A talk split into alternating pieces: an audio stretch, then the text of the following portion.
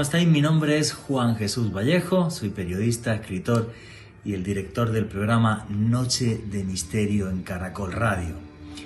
Mil años donde el hombre vivió en la total y absoluta oscuridad, hasta tal punto que muchos arqueólogos llaman a la Edad Media la Edad Oscura o la época oscura. Mil años donde el poder de la Iglesia era absoluto junto con el de la nobleza y las monarquías, pisoteando a toda Europa. Sin embargo, de aquella época tan lúgubre, sobreviven o quedaron en el recuerdo diferentes conocimientos de una ciencia que se nos antoja desconocida, una ciencia que se mezcla con la leyenda, hechos os van a sorprender y si queréis conocer más sobre esto, no os perdáis el último podcast de Noche de Misterio sobre la Edad Media, la época oscura que asoló durante mil años a los hombres.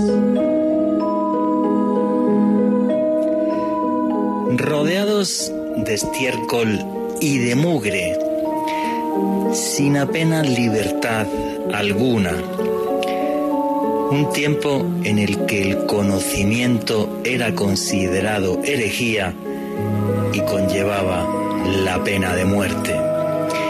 Mil años en los que la humanidad se atrasó, víctimas de pestes y enfermedades, con una esperanza de vida que no llegaba a los 40 años. Los historiadores conocen esta época como la Edad Media, pero muchos arqueólogos la llaman también la Edad Oscura, un tiempo en donde el poder de la Iglesia y de las monarquías asfixió el mundo. La esclavitud que había en la antigua Roma se cambió por el feudalismo millones de familias durante siglos trabajaron la tierra de los nobles. Se cambió la palabra esclavo por la de vasallo, aunque el resultado fue el mismo o peor que el que había en Roma.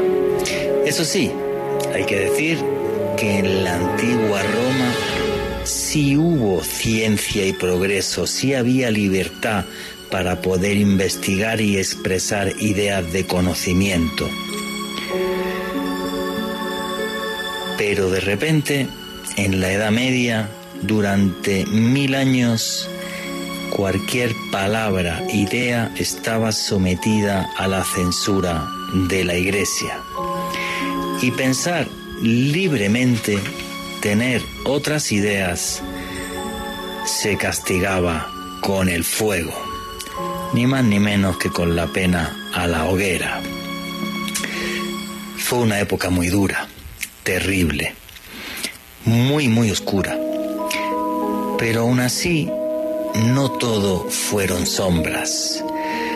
Fue la época en la que los templarios buscaron el santo grial, la copa en la que la tradición cristiana nos dice con la que José de Arimatea recogió la sangre de Cristo. Fue la época en la que se construyeron las fabulosas catedrales góticas que con sus gárgolas, demonios de piedra y sus caprichosas formas nos han dejado un mensaje eterno que todavía no hemos sido capaces de resolver un mensaje, el de las catedrales góticas, que a día de hoy se ha convertido en leyenda. Una época en la que la ciencia islámica fue la que salvó el mundo. Nuestros números actuales provienen de aquel tiempo y de aquel conocimiento, del conocimiento islámico. Nuestros números son árabes. Una época en la que viajar a la vuelta de la esquina era sumergirse en un mundo mágico, En la Edad Media se escribieron algunos de los bestiarios más fabulosos de todos los tiempos. Las figuras de esos seres nos siguen intrigando aunque hayan pasado muchos siglos. Un tiempo en el que un grupo de locos arriesgó su vida ahondando en diferentes conocimientos que por desgracia se han perdido, como por ejemplo los experimentos que se hicieron en alquimia. Todos esos manuscritos, la gran mayoría, quemados por la mano de la iglesia. En resumen y desde mi punto de vista, mil años que nos dejaron una lección eterna. Siempre que unas ideas aplastan la libertad de pensamiento, las sombras se adueñan del mundo. Pasó cuando se creó el nazismo. Y ojalá me equivoque, pero hoy por desgracia estamos otra vez muy cerca de que esto ocurra, con una polarización que hace que nos matemos por cualquier cosa y pensemos que los políticos son dioses. Y es que no sé qué tenemos los seres humanos que somos capaces de repetir infinitamente los errores, una detrás de otra. Yo creo que Dios es tan sabio que le encanta que no estemos de acuerdo. Y es maravilloso no estar de acuerdo con otro ser humano y expresar libremente nuestras ideas sin que suceda absolutamente nada, porque el diálogo enriquece y la discusión solo provoca violencia y represión. Buenas noches, noctámbulos. Mi nombre es Juan Jesús Vallejo, lo que queréis seguirme en redes sociales, mi Twitter es arroba Juan G. Vallejo, Juan J. E. Vallejo. Y este programa es Noche de Misterio. Y aquí lo que hacemos es periodismo de misterio. Nosotros os ponemos los hechos encima de la mesa y vosotros decidís qué hay detrás y qué no. Aquí somos una gran familia que nos encanta que todos opinéis y que las opiniones y comentarios sean diversos.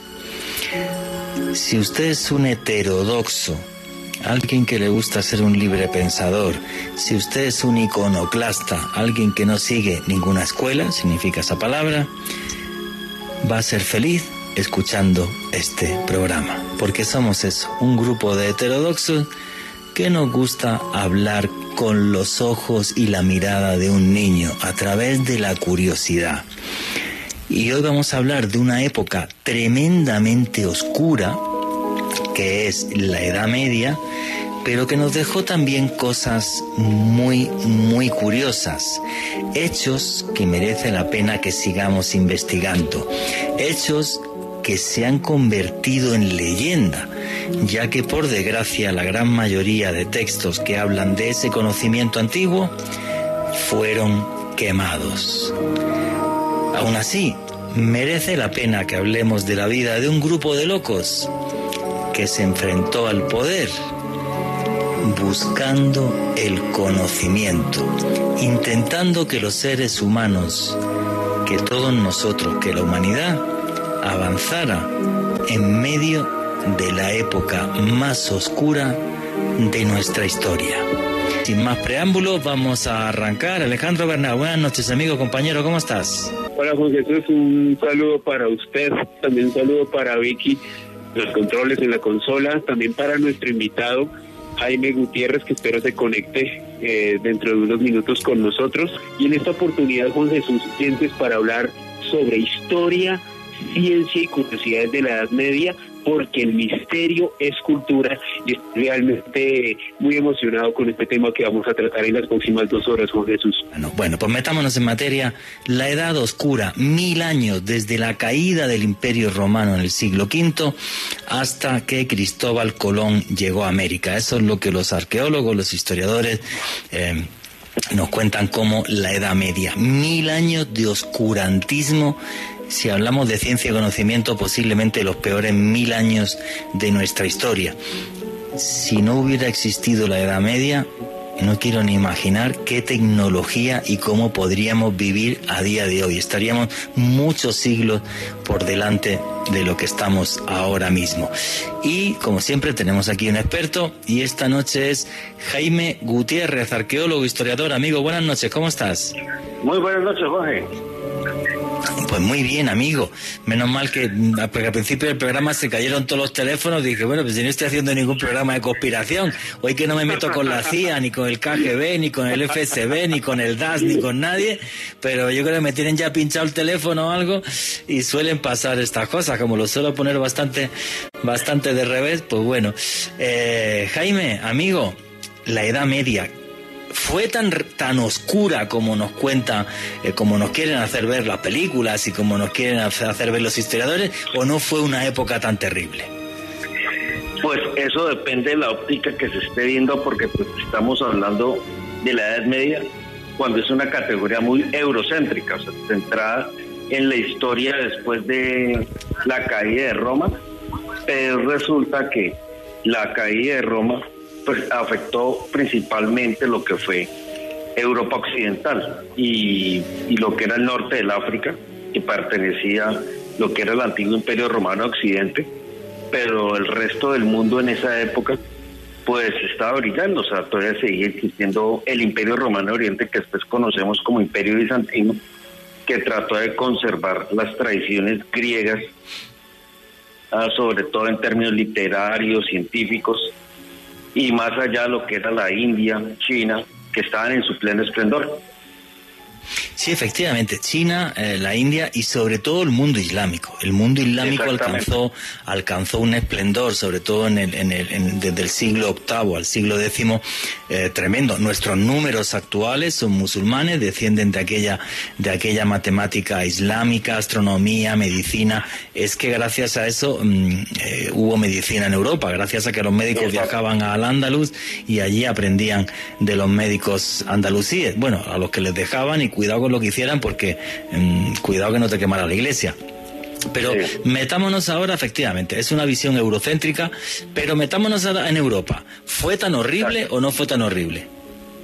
Pues como te iba diciendo, eh, lo que fue el Imperio Romano Occidente, pues hubo una debacle, porque pues hubo la, primero, el colapso del, del Imperio Romano, y la creación de los primeros reinos europeos bárbaros, o sea, en España estuvieron los visigodos que inclusive ocuparon parte del sur de Francia, los ostrógodos en Italia y los, los francos en lo que ahora es Francia, por eso se llama Francia, antes se le denominaron las Galias porque la tierra de los galos, y lo que se llamaba Britania, que era una tierra céltica, lo que ahora es eh, Inglaterra, que presente se llama por uno de los reinos, de uno de los pueblos bárbaros que le invadió, que fueron los anglos, pero el, pueblo dominante fueron los sajones. Inclusive cuando los sajones llegan a Britania, ya Roma 50 eh, años antes ya había abandonado la isla. O sea, inclusive a principios del siglo V Britania ya había sido, eh, ya había sido abandonada por las fuerzas romanas, los celtas habían recuperado su autonomía y llegan estos bárbaros, los anglos, los sajones y los jutos que procedían de lo que era el norte de Alemania sí, pero, y Jaime, parte de Dinamarca. Por encima de esas nomenclaturas que efectivamente pueblos bárbaros desde Germania y toda esa zona invaden la zona, el catolicismo más rancio es el que gobierna y la gente vive con perdón, en un mundo de porquería. O sea, el papá, el hijo, el nieto, el bisnieto van a trabajar toda la vida como esclavos para un señor feudal, que el señor feudal responde ante, ante el rey y quien dominaba el conocimiento o cualquier forma de expresión era la iglesia y en los conventos y en las iglesias eh, locales no había ni siquiera prácticamente derecho a posesión a la tierra ni a nada y fue una época horrible, terrible. O sea, mm, no sé cómo definirlo, sé cómo vivía la gente en la Edad Media, pues vivían en, casuchas que ni siquiera tenían habitaciones y nada, con los animales debajo para darle, darles calor, los cerdos solían estar al lado, pero las gallinas y los mulos y los burros y los caballos eh, debajo, em, la esperanza de vida era, era, era nada, era unos 37 años, y la gente vivía en su mugre, en su porquería, sin ningún tipo de libertad, sin ningún tipo de conocimiento, eran todos analfabetos, o sea, una mm, visto desde la óptica del siglo XX, habría que irse a aquella época, pero algo horrible. Y en aquella época, además, si tenemos la comparativa de cómo se vivía en el mundo islámico, eh, nada que ver. Por ejemplo, el único sitio donde se podía vivir con dignidad en toda Europa fue Al-Ándalus, ya que en el siglo VIII, en el año 711, los musulmanes conquistan la península ibérica y eh, la sociedad andalusí era una sociedad que estaba volcada hacia el comercio y otras actividades, mientras los demás, allí tú nacías, te daban una azada, te ponías a cavar para el señor feudal y a plantar tomates, cebollas o lo que fuera, y, tu hijo lo mismo, y tu nieto lo mismo, y de vez en cuando llegaba un tipo, oye, que a la guerra, y todos tenían que ir a una guerra o dos a lo largo de su vida, que lo único que sabían manejar era una azada, ni siquiera sabían manejar una espada, o sea, fue la cosa más, una de las cosas más horribles de la historia, ¿no, Jaime? Sí, señor. Y sobre todo que cuando cuando la toma por Roma por parte de los ostrógodos, la forma que pudieron eh, derrotar a la ciudad fue destruyendo lo que ayudó a que la ciudad creciera enormemente, que fue el acueducto. Claro, destruyen todo lo que son los sistemas de acueducto. Y eso, y sin acueducto, pues, sin unas fuentes de suministro constante, las poblaciones se enferman, decaen, empiezan a abandonar los ciudades. Y claro, todo tiene que ver mucho con el colapso del sistema sanitario romano.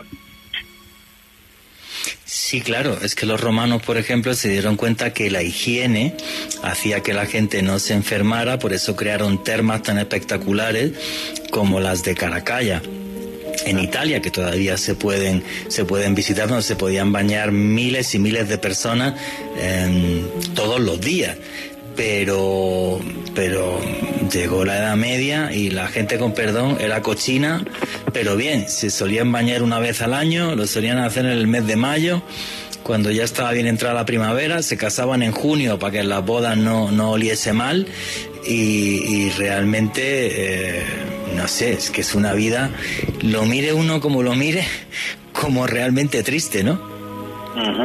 Bastante lúgubre. Sí, muy, muy lúgubre. Eh, Alejandro Bernal. Ok, yo creo que un punto clave fue algo que usted mencionó hace unos minutos y es definitivamente la expansión del Islam en el siglo eh, tras las predicaciones de, de Mahoma, las conquistas de los primeros califas. Hay que recordar que hubo una gran unificación de gran parte de Arabia, también se conquistó una buena parte del imperio persa y también del imperio bizantino. Y bueno, el país del que usted viene, eh, la península ibérica, estuvo dominada por, por el Islam, el califato de, en este caso, el andaluz del siglo VII, del siglo XV, o sea, bastante octavo, siglo, siglo, siglo octavo, te has adelantado un siglo, siglo octavo, año 711. del siglo octavo, perdón, al siglo XV, y este hecho fue tan, tan partidor en, la historia eh, de, nuestra especie, de la humanidad y de Europa, en general, Juan Jesús, que en consenso hay muchos historiadores que definen eh, la expansión del Islam como el verdadero pistoletazo de la Edad Media, como el verdadero comienzo, eh, tal y como, como, lo conocemos hoy en día. Así que su influencia, la influencia del Islam en Occidente, definitivamente fue muy importante para lo que conocemos hoy en día como esta época de la historia.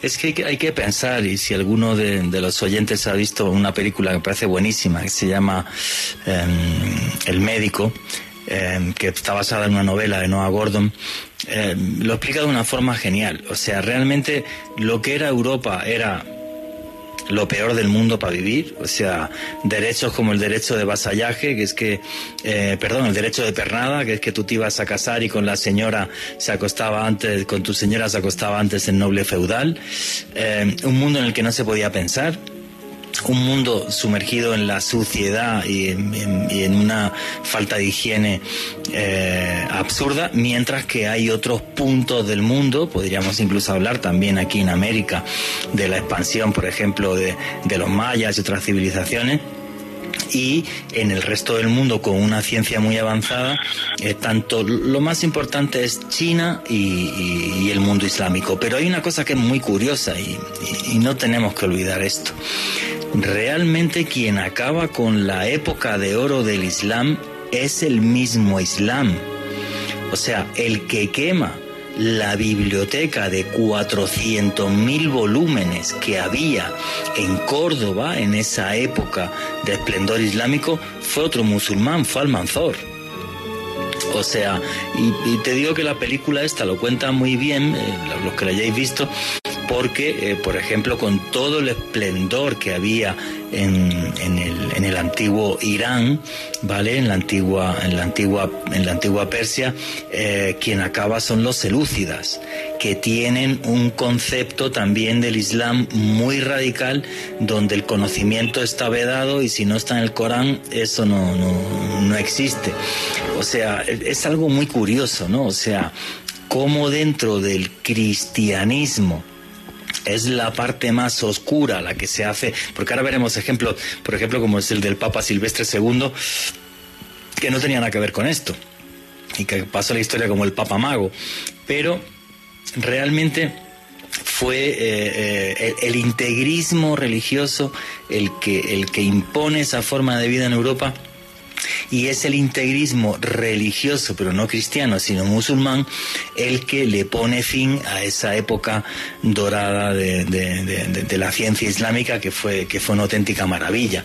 Entonces, e, es un tema complejo, pero que nos deja yo creo que ese mensaje, ¿no? El que decía al principio del programa, o sea, cuando alguien impone sus ideas por encima del resto y le da exactamente igual, 8 que 80, suelen pasar ese tipo de cosas, ¿no? Que si no dejas a la gente de pensar y, y solo tú tienes la razón, al final el mundo se sumerge en la oscuridad. Bueno, sigamos con todo el tema de la Edad Media.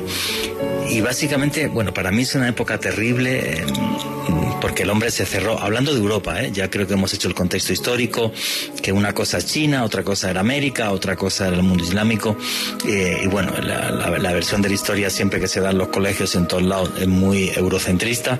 Eh, bueno, en mi caso quizás está justificado porque yo estudié historia en Europa, ¿no? Cuando, cuando estaba en el colegio, pero, pero sí, es muy, muy eurocentrista. Pero en general sí, fue una época, fue una época triste, fue una época muy oscura y, quiero dar algún dato, ¿no? O sea, la gente vivía y moría en, el mismo lugar, o sea, en el pueblito donde habían nacido y demás, siendo analfabetos, como decía. La única opción de viajar es que te mandaran a la guerra o las peregrinaciones que eso sí es un tema em, súper, súper importante, ¿no? Eh, gracias a que había lugares sagrados, por ejemplo en Europa fue muy importante, lo sigue siendo y sigue siendo el segundo lugar de peregrinación más importante del mundo, el famoso Camino de Santiago en el norte de la península ibérica. Em, Jaime, ¿tú vivirías en la Edad Media o no? No, definitivamente no. te convencí, ¿no? Al principio te vi ahí como muy, estaba muy, estaba muy académico, no te quería mojar, pero es que fue una época muy horrible, muy horrible. Claro, porque pues, eh, inclusive yo me acuerdo que en las clases que yo veía en la carrera, que llamaba precisamente Historia de Europa España, eh, el profesor indicaba que había gente que creía que la Edad Media era solamente vivir de manera contemplativa, o sea, porque era una época en que no se admitía la duda, no había o sea, la sumisión completa. Y obviamente que hay gente, no necesitamos decir de qué tendencia política, que agarrarían vivir en la Edad Media, pero lo que la gente no, no contempla es que ese tipo de vida contemplativa está asociada a una vida muy, eh, muy lúgubre. O sea, la mayoría de la población era campesina, no habían casi ciudades o sea, o sea fuera de, de la España de la época de los Omeyas, mm. la mayoría de las ciudades en el occidente eh, eran muy reducidas. París no tendría más de 10.000 habitantes, eh, Roma no tendría más de 15.000 y el resto todo el mundo vivía disperso en aldeas, en campos.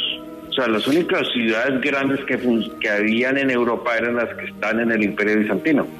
Sí, claro, y, las que había en España por la España musulmana, o sea, cuando se crea una ciudad que se llama Madina Talzara, la ciudad de Zara, que es una auténtica maravilla porque lo que hace Abderramán que es el, rey, el, califa, hace una ciudad en tres niveles, la parte de arriba es el palacio, la parte de abajo donde viven los militares y los artesanos, abajo están los campesinos, manda talar todos los árboles y planta almendros para que se vean en flor y, la gente que llega desde fuera llegue a una ciudad maravillosa.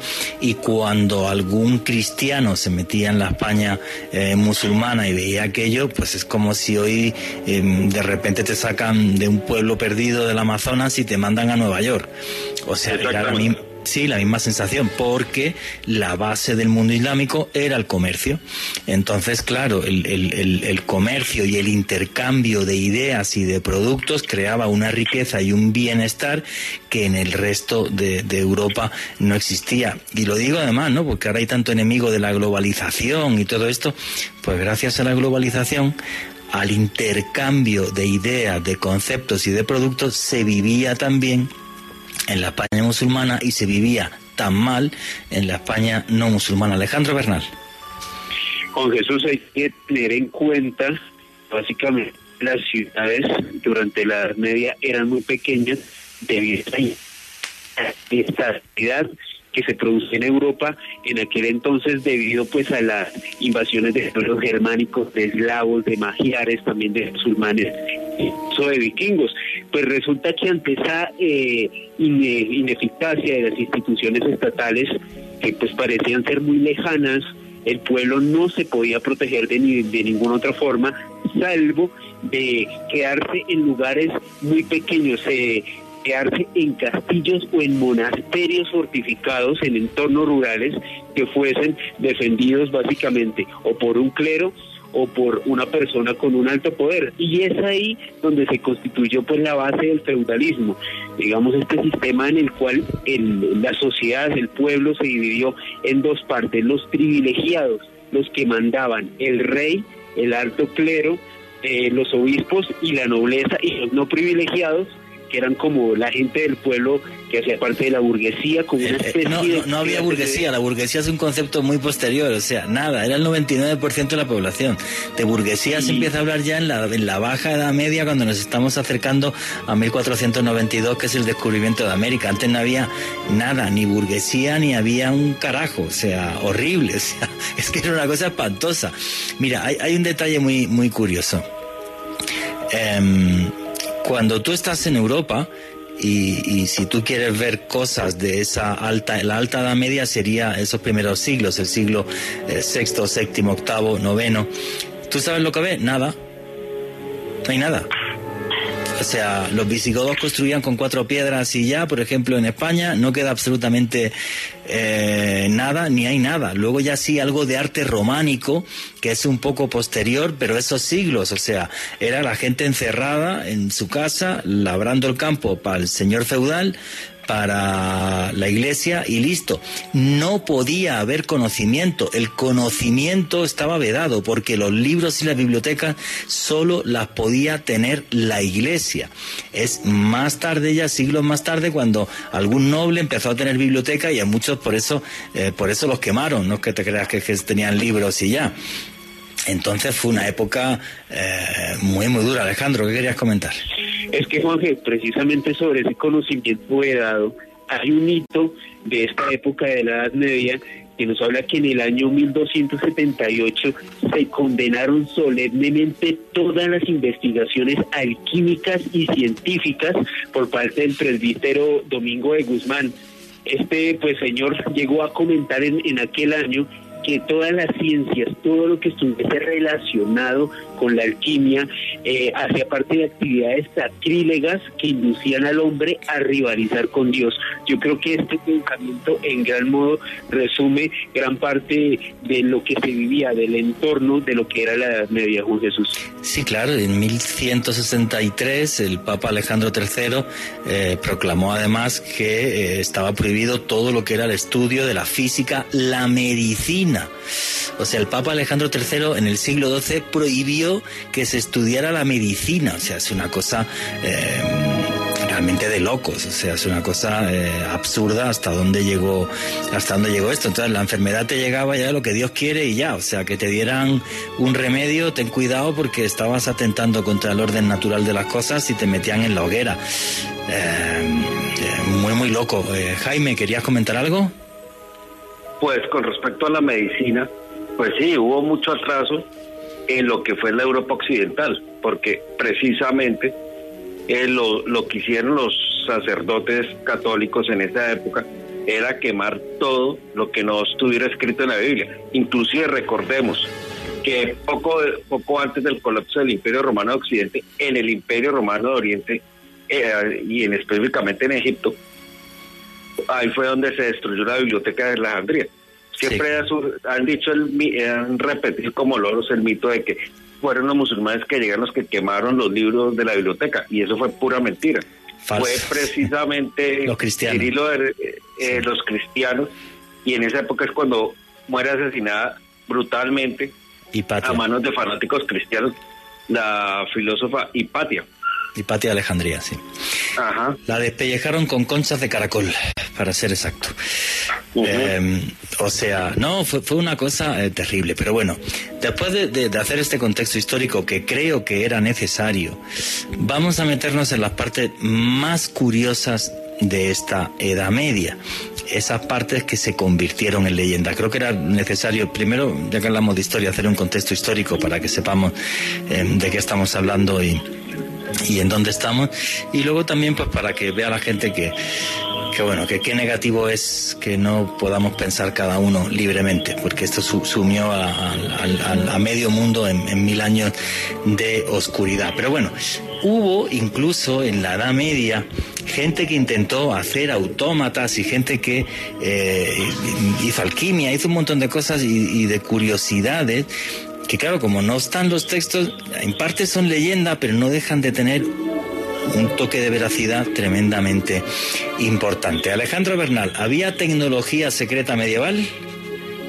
Sin lugar a dudas, y hay que tener en cuenta que debido al contexto que hicimos en los minutos anteriores, pues el tema con la tecnología medieval es que como básicamente el conocimiento estaba socavado, era prohibido, muchos de los grandes inventores, de los grandes hombres de ciencia de la Edad Media tuvieron que escribir en secreto y consignar su conocimiento a la posteridad.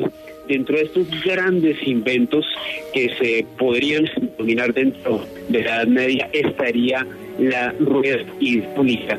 Quizás no de Se te oye fatal, Alejandro. Se te oye fatal. Repítelo porque no, no te hemos escuchado. ¿Ahí me escuchan mejor? Sí. Ok.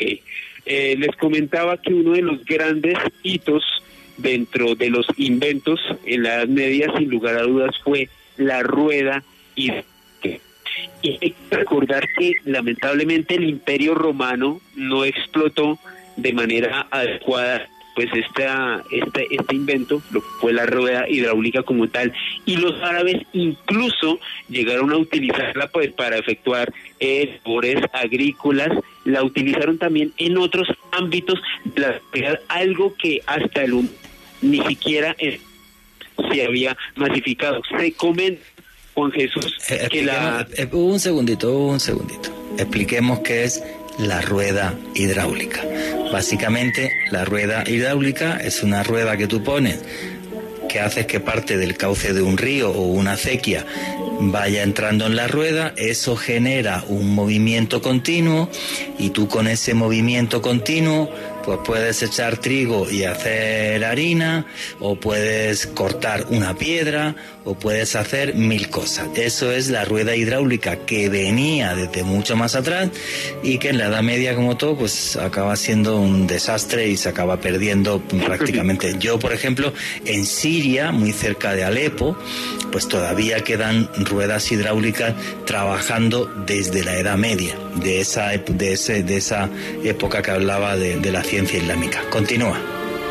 Sin embargo, Juan Jesús, en, en esta Edad Media, se llegaron a crear ruedas hidráulicas que llegaron a tener una potencia máxima de 50 caballos de fuerza y de este gran desarrollo incluso se pudieron aplicar avances, construir máquinas como la máquina de, de hilar que fue pues como tal inventada por Francesco Borghesano en el año 1273. Me atrevería a decir sin lugar a dudas que el gran invento de la Edad Media fue la imprenta y esto se lo debemos al, al alemán Johannes Gutenberg eh, más o menos hacia 1450 y bueno y hay que entender algo Juan Jesús antes de la imprenta los libros pues prácticamente que se escribían a mano y esto permitió la masificación que el pensamiento del, de, de, nosotros, de la humanidad, pasara a la posteridad de una manera más mecánica, más rápida y más eficiente. Bueno, e, esta es una revolución tal, la de la imprenta, que por eso muchos historiadores eh, piensan que el final de la Edad Media no es el descubrimiento de América, cuando el mundo se hace global, sino que realmente la Edad Media termina con la imprenta de Gutenberg. ¿Por qué? Porque antes los libros había que copiarlos a mano y muy poca gente tenía acceso a los libros. Sin embargo, y voy a poner el símil, pero creo que es muy adecuado, con el tema de la imprenta, básicamente lo que sucede es como si se crease el Internet a día de hoy. Podías hacer copias de un libro infinitas súper rápido y eso podía llegar a mucha gente, con lo cual el conocimiento hizo que estuviera en manos de muchas personas y a partir de ahí teniendo esa facilidad de acceder a los conocimientos fue que realmente el conocimiento y la ciencia se pudieron expandir, eso sí, mientras nos dejó la Iglesia, que la Inquisición luego duró muchos siglos.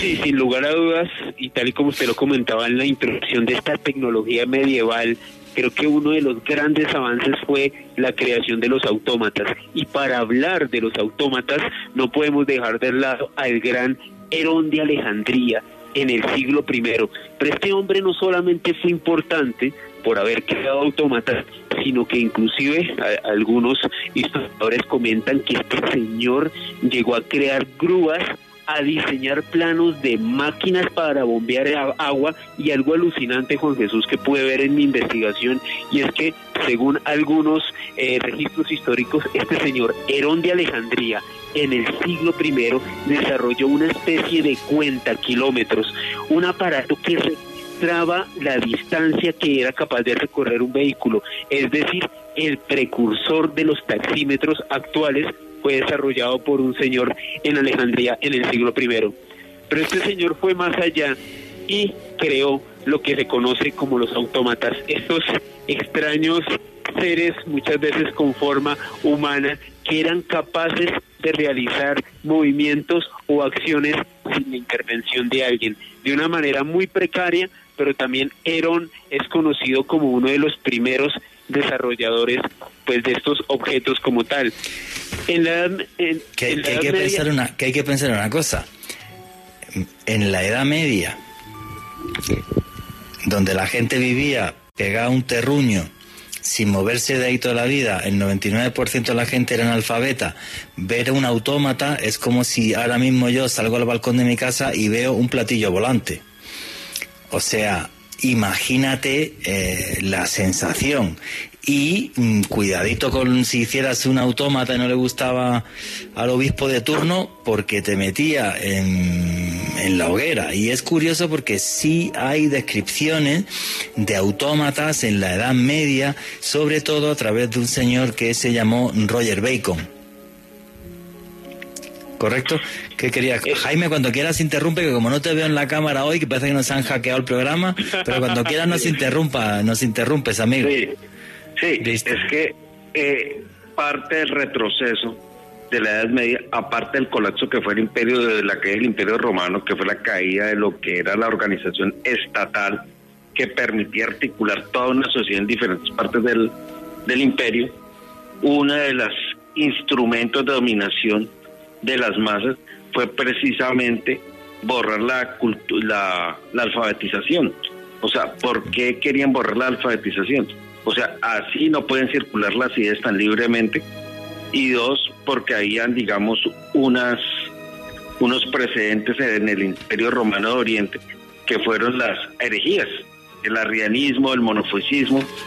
Y claro, y a los curas lo que, claro, como tenían acceso a todos los textos, no solamente los textos de la Biblia canónica como la conocemos, sino libros apócrifos, para prevenir que esas herejías se difundieran, lo mejor era destruir todos los libros que pudieran dar idea o dar pie a estas herejías, y lo otro, impedir la, eh, el conocimiento de la lectura y la escritura. Eso fue un instrumento muy importante de dominación en la Edad Media por parte de la Iglesia y de los poderes políticos. Sí, claro. Eh, valga para esto un ejemplo. O sea, a Lutero lo excomulgan eh, porque eh, traduce la Biblia del latín al alemán y dice, no, pues la palabra de Dios que la sepa todo el mundo. Y si lo trincan, lo meten en la hoguera porque se escondió. O sea, el conocimiento, mm, no, no, estaba totalmente absolutamente prohibido. Alejandro Bernal, tienes un minutito que vamos a dar pie a las preguntas de los oyentes. Eh, Juanje, sobre Roger Bacon, quien, de quien usted hacía referencia hace unos minutos, pues este fue un fraile franciscano muy famoso, muy importante en la Edad Media, se le conocía como el doctor admirable. Llegó a crear una cabeza de acero, un autómata que era capaz de pronunciar algunos sonidos articulados e incluso de responder algunas preguntas. Imagínense lo avanzado de este autómata que llegó ver con en plena media que era capaz de hacer eso con Jesús. Luego nos vas a contar bien la historia de, Roger Bacon. A las 11 va a entrar también Gustavo, que vamos a hablar sobre toda la historia de, los golem. Vamos a contar qué es un golem. Eh, Jaime, querías comentar que para ti el final de la, de la Edad Media estaba en la caída de Constantinopla. ¿Por qué? Me estabas metiendo por el interno aquí. Sí, es que precisamente los historiadores utilizan la caída de Constantinopla para marcar el fin de la Edad Media por dos razones. Primero, porque Constantinopla era lo último que queda del Imperio Romano. Sea, con la caída de Roma en el 476 da inicio a la Edad Media. Y con la caída de Constantinopla, al desaparecer este imperio, ya prácticamente se ahorra todo lo que quedaba del antiguo imperio romano, ya que desaparece el último baluarte, digamos, de las civilizaciones que venían de la antigüedad y ya surgen nuevas potencias, hay, ya la economía ha cambiado, ya para esa época ya habían pasado las pestes que habían asolado Europa, ya digamos ya se conocía la pólvora, ya sería la imprenta. De todas formas, Jaime, no hay consenso. Para algunos es la caída de Constantinopla, para otros es la invención de la imprenta y para, para otros es em, el, descubrimiento de América. Yo creo que es muy sensato decir que es una combinación de esas tres cosas. O sea, el, descubrimiento de América, pues de repente el mundo empieza a ser ya global por primera vez en, en la historia eh, la imprenta hace que el conocimiento pueda llegarle a absolutamente eh, todo el mundo y, eh, y, bueno pues es un, es un, y bueno y la caída de, Constantinopla pues efectivamente es el fin ya total de la civilización antigua de Roma. Alejandro Bernal que lo veo ya sin teléfono no hay, no hay forma que te que, si no, bueno, pues si no, a ver si te llaman al celular y aunque sea entrecortado alguna vez, pues intervienes cuando pueda. Bueno, Vamos a meternos en los aspectos más curiosos de la Edad Media, en este programa que tenemos tantos problemas técnicos hoy. Y bueno, vamos a ver. Em, en, la Edad Media había una ciencia que era la alquimia. Y la alquimia lo que intentaba era crear la famosa piedra eh, filosofal, donde efectivamente, donde se pudiera transmutar el plomo a oro, em, también em, el, buscar la vida eterna, incluso la creación de vida. Y esto es muy curioso. No sé si alguna vez ustedes han escuchado eh, la palabra homúnculo. Bueno, pues un homúnculo es como crear un duende, básicamente. Crear un ser pequeñito que te sigue y que, y que, y que se puede adiestrar y que tiene una cierta inteligencia y que, y que, bueno, pues es un ser al que tú le has dado vida. Sería como, como llevar Frankenstein varios siglos atrás. Y esto es muy curioso porque eh, lo intentan diferentes personajes con todo tipo de suerte. Por desgracia, repito que los textos originales eh, no tenemos ninguno, todo se quemó, pero hay personajes que afirmaron haber creado este tipo de seres, repito, homúnculos. Uno de ellos, por ejemplo, es Arnau de Vilanova. Arnau de Vilanova, que fue un intelectual español que fue llegó a ser profesor en la Escuela de Medicina de Montpellier, llegó a ser profesor universitario eh, también en, país, en, en París, perdón, un personaje pues tremendamente curioso, porque estaba obsesionado con la llegada del fin del mundo, del anticristo, Decía que escuchaba voces también que eh, le mandaban hacer cosas y por sus ideas y por sus experimentos pasó una buena parte de su vida en la cárcel. Bueno, pues este señor afirmaba y diferentes cronistas medievales eh, comentan que él se, vanía, se vanagloriaba de haber creado el homúnculo del que hablaban los famosos alquimistas. Hay otros em, investigadores e intelectuales en la Edad Media que investigan y experimentan siguiendo ese tipo de premisas. El más famoso de todos ellos es el científico Paracelso. Y además Paracelso Mm, daba ciertos datos que seguramente les van a horrorizar. Porque de lo que nos habla Paracelso es de eh, juntar en una bolsa huesos, trozos de piel, pelo de un animal, a eso sumarle esperma, a eso sumarle sangre, dejarlo 40 días enterrado en estiércol de caballo y según lo que este señor afirmaba, si a esto se le podía magnetizar, y subrayo la palabra magnetizar, con ciertas artes, pues de ahí saldría un ser que te haría caso. Estamos hablando de profesores de medicina de las universidades más importantes de la Edad Media que eran alquimistas y que nos contaban esto. Esto es una fábula, esto es en cierta medida una realidad. Em, esto sucede incluso a día de hoy. Eh, Gustavo González, amigo, compañero, ¿cómo estás? Hola, muy buenas noches, Juan Jesús.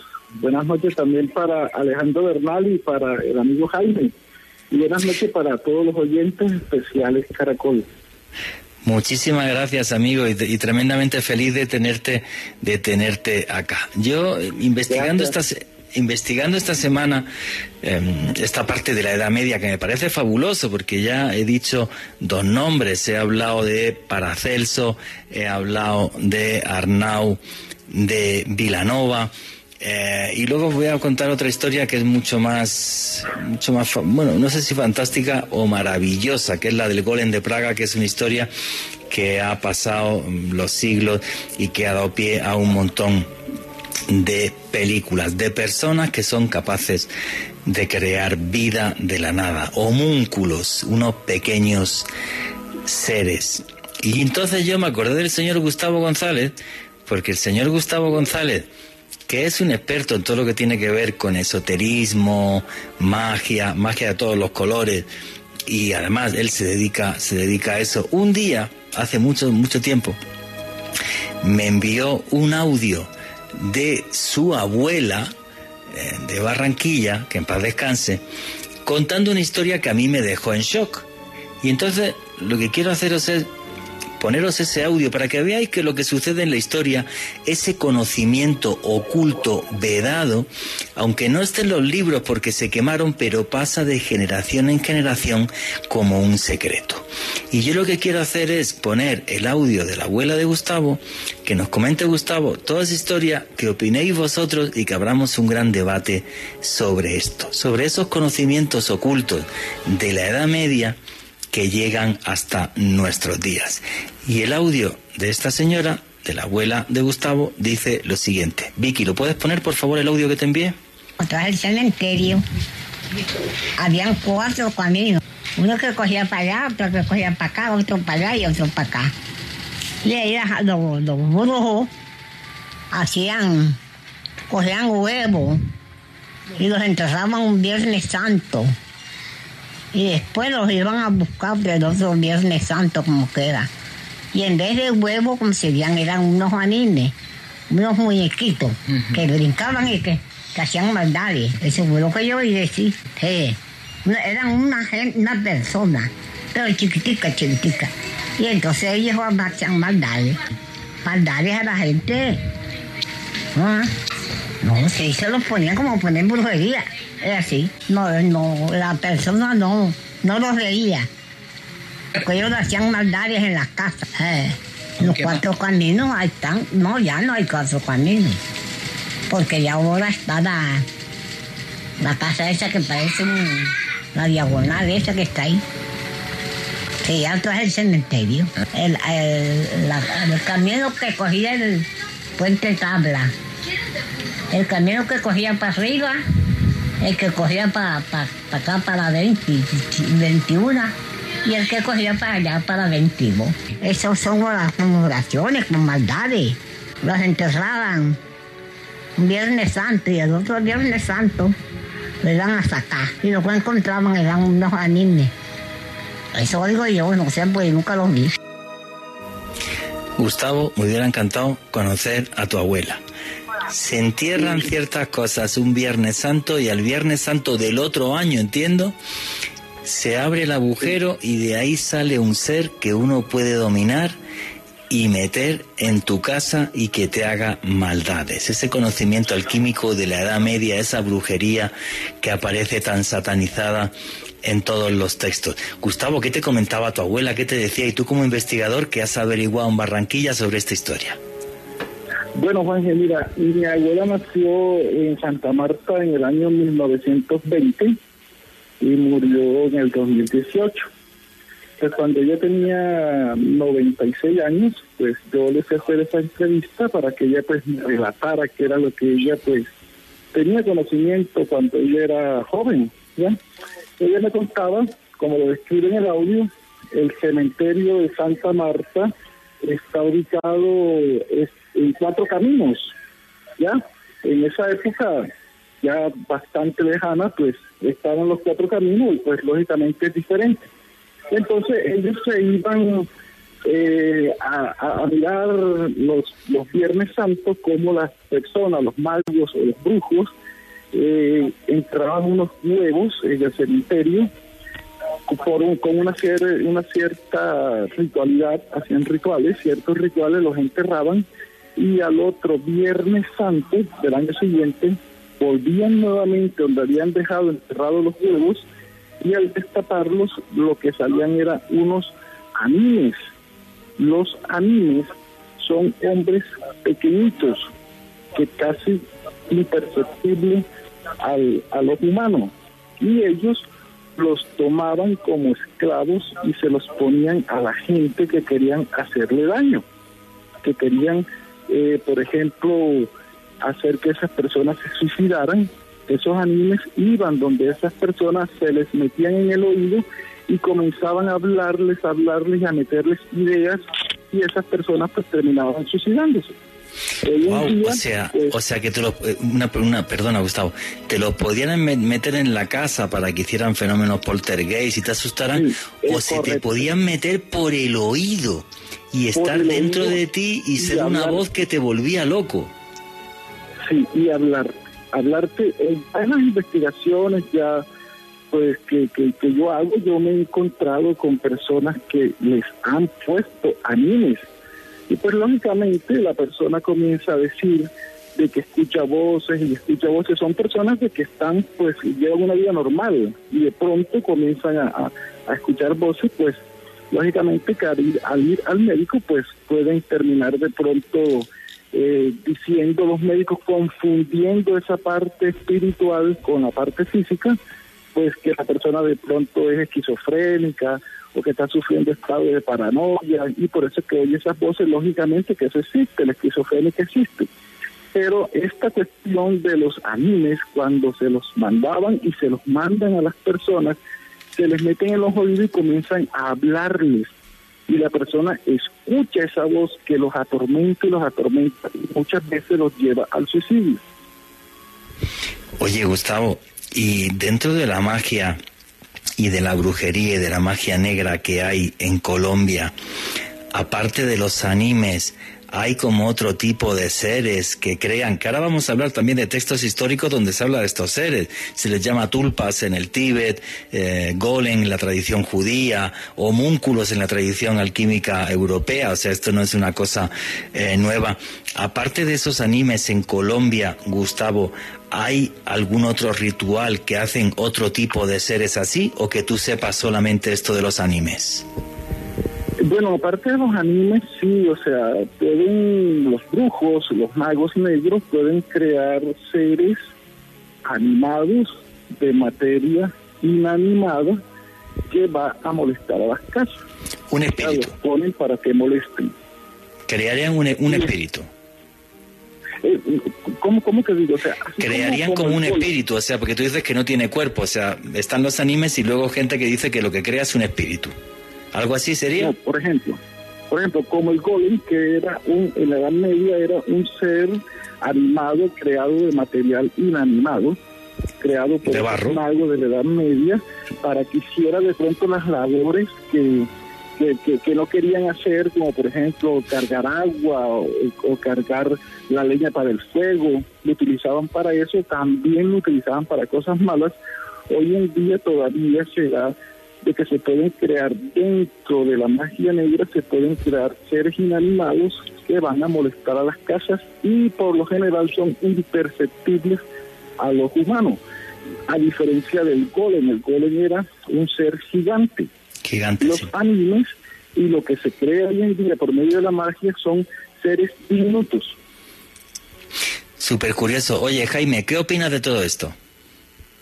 Es algo bastante complejo pero entendible dentro de las tradiciones culturales colombianas, porque pues nosotros somos una mezcla entre, digamos, la, nuestra la tradición católica con las creencias derivadas indígenas por un lado, y hay que acordarse que también llegó junto con los africanos parte de sus creencias, como por ejemplo... Pero bueno, una, una, una cosa, una cosa, y tú eres experto en cultura maya, ¿los aluches no es lo mismo? Yo he estado en... Yo he estado en Yucatán, ¿vale?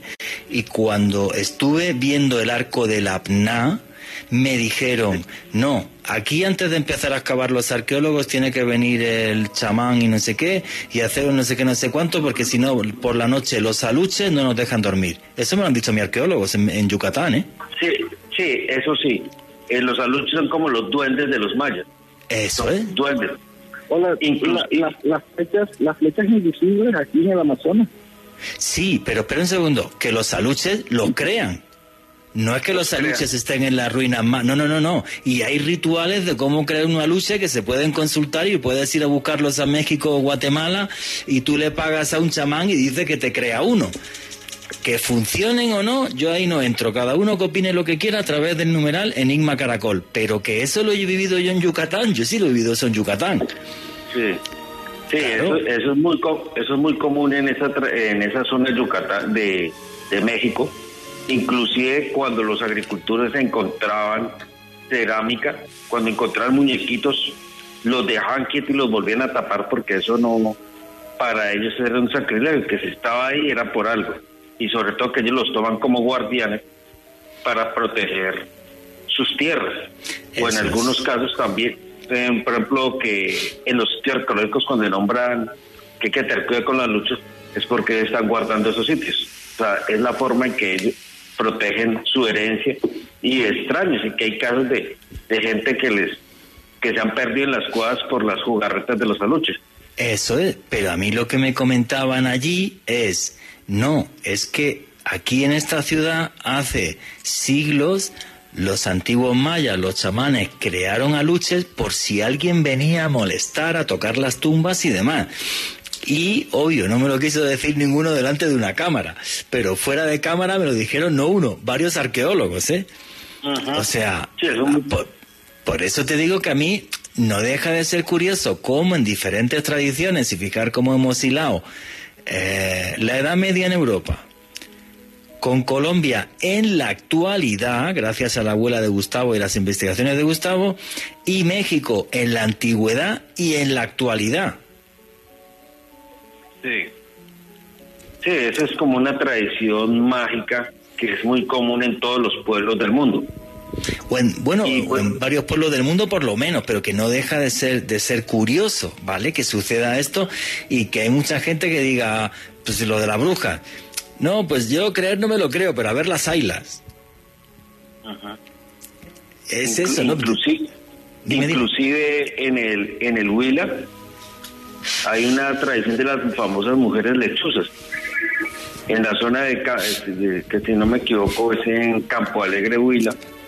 Y ¿Qué es eso de las mujeres lechuzas, eh, Jaime? Nunca lo he escuchado. Dice, dicen que en estas en algunas poblaciones de, del Huila se presentan las brujas en forma de lechuzas, pero que ellas, o sea, por lo general es de noche y tratan de asustar a la gente y de y que la gente no salga de sus casas. Esa sociedad, inclusive un profesor de antropología de la Universidad Nacional, el profesor Carlos Pinzón, investigó mucho sobre eso. Entonces él era, era, como el, el que se el que estudiaba mucho todas estas manifestaciones. Sí. Pero es, es lo que me parece em, tremendamente curioso, ¿vale? Gustavo, ¿tú qué opinas? Le hemos preguntado su opinión a Jaime. Gustavo, ¿tú qué opinas de todas esas tradiciones? O sea, la Edad Media, en México, aquí en Colombia, ¿qué opinas de ella? Pues tú, yo creo que tú sí crees que eso es cierto y que cuidadito con esto. Bueno, en las culturas indígenas de, nuestro país, pues se, daban todos esos casos y, ellos personificaban, personificaban pues lo que era, por decir, el chamán te voy a poner pues un ejemplo de, algo que yo vi, una persona que se encontró una, una huaca y pues era un, muñequito pequeño en, barro, eh, como un chamán, ¿ya? Y él se lo llevó para, para su casa. Pues déjame decirte que desde que él se llevó eso para su casa, a ese señor la vida se le acabó, se le acabó en todos los aspectos hasta que él cae en cuenta que desde que se llevó ese muñequito para la casa, su vida se convirtió en un infierno. Se acabó toda su vida a nivel económico, sentimental, en todos, en todos sentidos se, arruinó, quedó en la nada el tipo. Cuando él me busca a mí, todavía tenía ese, ese chamán y pues yo le expliqué, claro, tú te estás encontrando este muñeco que ellos personificaban y lo tenían pues en su cultura para algo bueno o malo de que, ellos hacían, tú te lo estás llevando sin el permiso o sin quitar lo que verdaderamente la sustancia que tiene ese, ese, ese muñeco para ser en su momento animado y por eso fue que te volvió la vida nada. Entonces, pues para sacar ese muñeco de ahí de la casa de él, hubo que hacer un ritual, pedir unos permisos, levantar conjuros para que él, al sacarlo de la casa, pues ya el hombre comenzara nuevamente a llevar una vida pues como la llevaba anteriormente. Era un chamán hecho en barro. Ya todo eso era una personificación y todos es, todas esas culturas indígenas hacían pues ciertos rituales que nosotros pues no comprendemos, pero que ellos sí lo utilizaban para muchas cosas. Igual que no no está está, o sea, están los textos de Paracelso donde dice que ha creado ese homúnculo, pero no cuenta qué palabras hay que decir o de qué forma para magnetizar. Continuamos con Noche de Misterio.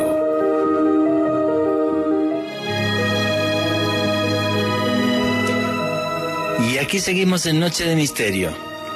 Secretos de la Edad Media, que nos parecen muy lejanos, pero con diferentes trajes, con diferentes vestimentas, llegan hasta el día de hoy. Un homúnculo en la Edad Media, un golem en la tradición judía, ahora os contaremos eso, animes en la costa caribe colombiana, aluches en el antiguo y el actual México o tulpas en el Tíbet. Alejandro Bernal, ¿solucionamos el problema del teléfono? No, a ver, habla, habla, cuéntanos algo, a ver si es posible. Juan Jesús, aquí estoy alucinado realmente con la historia de los animes, que de hecho eh, Gustavo no lo había podido comentar en la etapa anterior que habíamos tenido aquí mismo en Caracol Radio en la medianoche. Eh, ya la conocía ese tiempo y cuando usted la relacionó con la tradición del golem, con la tradición de los tulpa, realmente veo que hay una conexión francamente alucinante. Es como si hubiese algún tipo de conocimiento oculto, algo en nuestra psique que le permite a algunas personas crear vida de elementos inanimados. Es, realmente sorprendente y, me encanta el enfoque que le estamos dando en este momento al, al programa Juan Jesús. Bueno, básicamente, bueno, yo voy a contaros dos historias ahora. Hubo una señora que fue una aventurera, Alexandra David Neal. Esta señora eh, fue eh, hace prácticamente un siglo. Eh, ella se va hasta el Tíbet y en sus viajes en el Tíbet ella lo que habla exactamente es que conoce un grupo de lamas tibetanos que hacían meditación profunda durante tres meses y a los tres meses eran capaces de crear un ser que tiene el nombre de tulpa. Y no es un ser etéreo espiritual, sino es un ser que se llega eh, a ver. Ella dice que aprende ese, ese tipo de técnicas en, sus escritos y, comenta que fue capaz incluso de crear uno, pero luego este se le volvió en su contra y eh, tuvo, igual que lo creo, tuvo que acabar con su vida.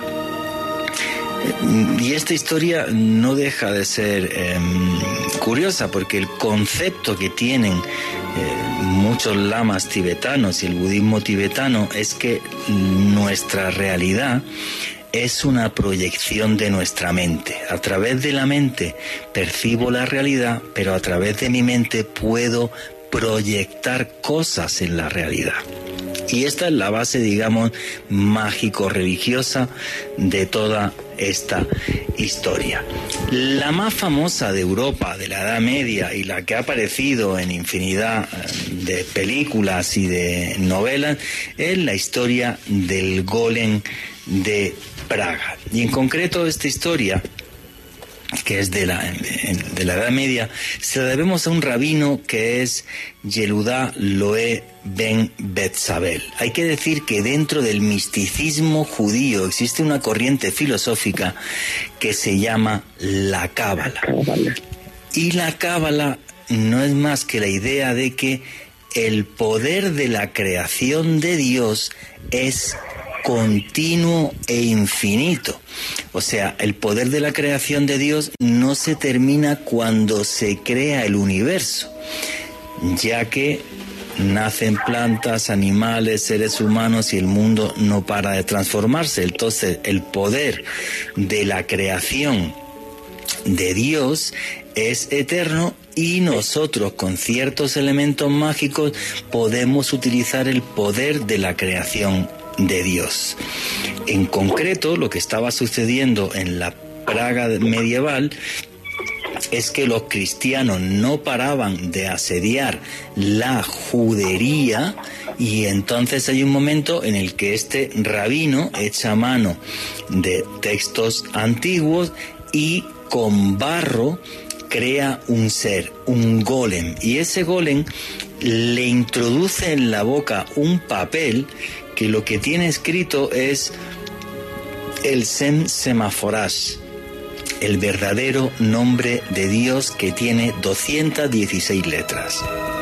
Se le introducía ese pergamino y en la frente se le escribía, porque él era de barro, se le escribía la palabra Emet, que significa la verdad y con eso le daba un soplo de vida. El golem no podía hablar, era un poco estúpido, o sea, nosotros no tenemos la capacidad de creación obvio que tiene Dios. Pero este golem protegía a los judíos de, em, de los ataques de los cristianos. Entonces, em, este ser está al servicio del rabino Loé y lo que sucede es que un, mm, viernes, antes de empezar el Shabbat, él lo descuida porque siempre le borraba la, primera letra de la, de, la, de la frente. Si tú, en hebreo, emet significa la verdad y la palabra met significa muerte. Entonces él le borraba la letra E siempre antes de que arrancara el Shabbat, que el Shabbat empieza los viernes a las 6 de la tarde, para que en este día sagrado el, golem no pudiera actuar. Entonces se descuida, empieza a crecer de tamaño y empieza a atacar a todo el mundo.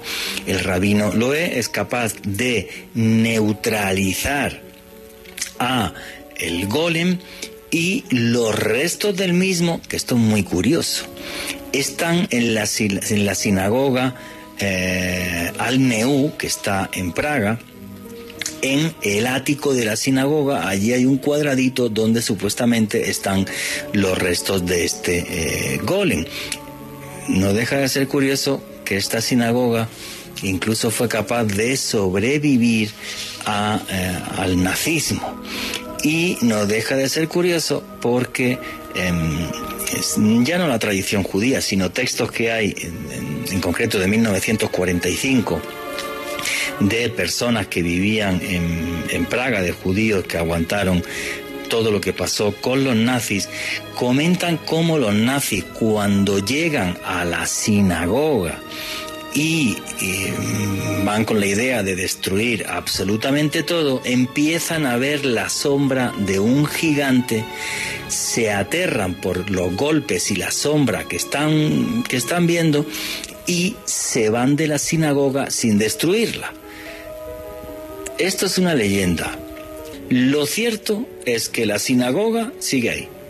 De esto no cabe ninguna duda. Es más, en la en la sinagoga tienen la tradición todavía todos los Shabbat, todos los viernes por la tarde, de, recitar y de leer el Salmo 92 eh, del Talmud, porque es el que estaba eh, leyendo el rabino Loé cuando se le descontrola el golem. Y entonces eh, lo repiten dos veces ese salmo para que este golem siga durmiendo en el ático de la sinagoga. Esto es cultura, es tradición. ¿Puedo afirmar realmente que el rabino Loé creó un ser de en torno a dos metros de barro que era que fue capaz de defender a los antiguos judíos? Como leyenda y como historia pasó lo que creó fue un autómata, como hablaba Alejandro Bernal al principio de, del programa. Hay casos de, autómatas súper curiosos en la Edad Media. Uno, por ejemplo, que creó en Toledo Juliano Turriano. Y hay hasta una calle en Toledo que se llama El Hombre de Palo, de, de los prodigios que hacía aquel hombre de palo. Imaginaros en la Edad Media ver algo parecido a un robot. Fue esto lo que creó realmente el poder de la cábala, de la palabra y de la magia son tan poderosos y tan reales que son capaces de llegar a hacer esto. Jaime Gutiérrez, ¿qué opina de la historia del Golem de Praga? Es una historia pues bastante aterradora. Yo la primera vez que leí esa historia la leí precisamente en la revista Año Cero ya hace bastante tiempo y muy impresionante sobre todo el poder de esos relatos como para poder alejar a los enemigos de los de los judíos, sobre todo en esa parte de Europa, porque pues, precisamente es de la tradición judía askenazim. Nunca se escucha ese tipo de relatos en los sefardíes.